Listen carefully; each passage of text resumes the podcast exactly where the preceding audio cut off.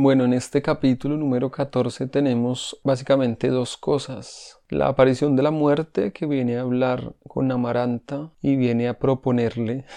viene a decirle que ya que ella se tomó la molestia de tejer la mortaja de su propia hermana, incluso antes de su muerte, entonces la nueva tarea será empezar la confección de una nueva mortaja, pero esta vez para sí misma, o sea, su propia mortaja va a tener que confeccionar y además le da el anuncio de que el día que termine, ese día morirá. Ella con esta certidumbre se toma todo el tiempo necesario y lleva a cabo la tarea con todo el protocolo posible para extender en el tiempo, esperando que se cumpla ese deseo que ella tiene de que sea su hermana quien muera primero y no ella, aunque en medio de este proceso ella se da cuenta y dice, bueno, no importa, no, tiene sentido que yo espere a que mi hermana se muera, más bien la que debo morir soy yo, porque ya no hay modo de rehacer tanto odio que viví y sentí y tanto mal que procuré en los demás, ¿no? Porque ella maldice a Rebeca y por esta razón ella no logra casarse con Pietro Crespi en los principios de la novela. Entonces, en lugar de retrasar la tarea de la creación de la mortaja, lo que hace es que empieza a acelerarla, empieza a producir esta mortaja aún más rápido para que llegue ese día por fin y al final volverse emisaria, volverse corresponsal de la muerte. Le anuncia a la gente que ella ese día se va a morir y entonces les dice que si quieren mandarle algún mensaje a sus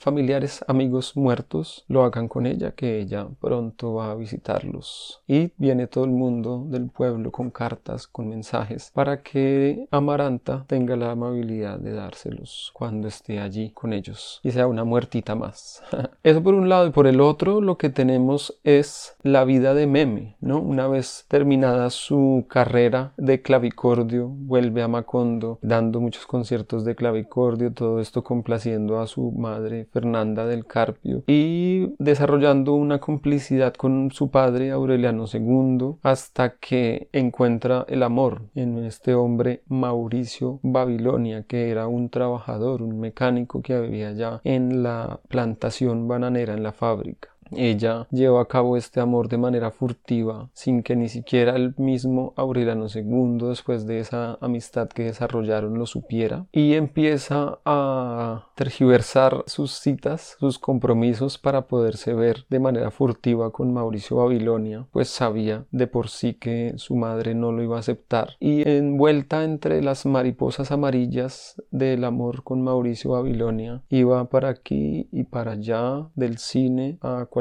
parte y estas mariposas la seguían. Y aun cuando Fernanda del Carpio los encontró en el cine besándose y les prohibió este amor, ellos seguían haciéndolo de manera furtiva en el baño, tomando baños de noche. Y este Mauricio Babilonia entraba por, la, por el tejado a tener estos encuentros de amor, a llevar a cabo su pasión en el baño entre los alacranes y las mariposas, hasta que una vez más Fernanda se da cuenta, encuentra los emplastos de mostaza que eran para impedir un embarazo y obviamente se da cuenta que es que algo está sucediendo. Le pide al alcalde que vigile porque cree que alguien se está robando las gallinas, aunque ella ya sabía realmente lo que estaba pasando y efectivamente el alcalde monta esta guardia y mientras Mauricio Babilonia pretende entrar a su encuentro con Meme, le disparan por la espalda y lo dejan inválido para toda la vida, hasta su muerte en medio de la soledad. Eso es lo que tenemos el día de hoy en este capítulo de Cas 100 años de soledad número 14 en la voz de Mujodi Degbu. Gracias amigos, nos vemos en el capítulo 15. Abrazos, chao chao.